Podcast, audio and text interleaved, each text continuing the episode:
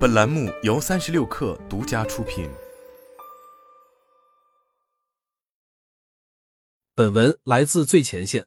小米全新自研操作系统终于浮出水面。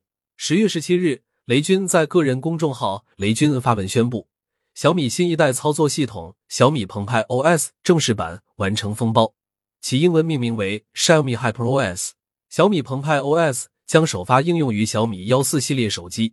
此后将逐步接替手机操作系统米 U，小米澎湃 OS 不再局限于手机。雷军着重强调，小米澎湃 OS 是迈向人车家全生态的关键跨越。据介绍，小米澎湃 OS 基于深度进化的安卓以及自研的 Vela 系统融合，彻底重写底层架构，为未来百亿设备、百亿连接做好了万物互联的公有底座。除了智能手机之外，小米还有包括智能汽车在内。超过两百多个品类的智能生态，雷军提到，小米追求以一套融合的系统框架统一支持全生态设备与应用。借助小米澎湃 OS，人车家全生态即将完成闭环。小米汽车的独特竞争优势之一是可与操作系统、AP、手机与 IoT 硬件等既有生态整合。在不少人看来，智能汽车不再仅仅是出行工具，而是未来最大的智能移动终端及第三空间。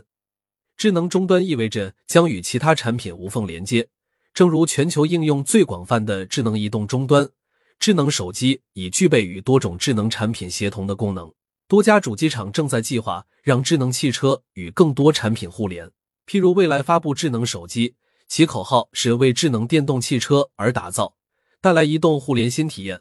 特斯拉打造人形机器人，希望能为用户提供生活服务。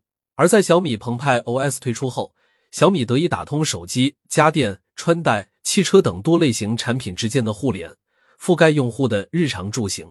当小米澎湃 OS 应用于其量产车型，或将帮助小米汽车在险象环生的新能源汽车市场竞争中构建一座独特的竞争壁垒。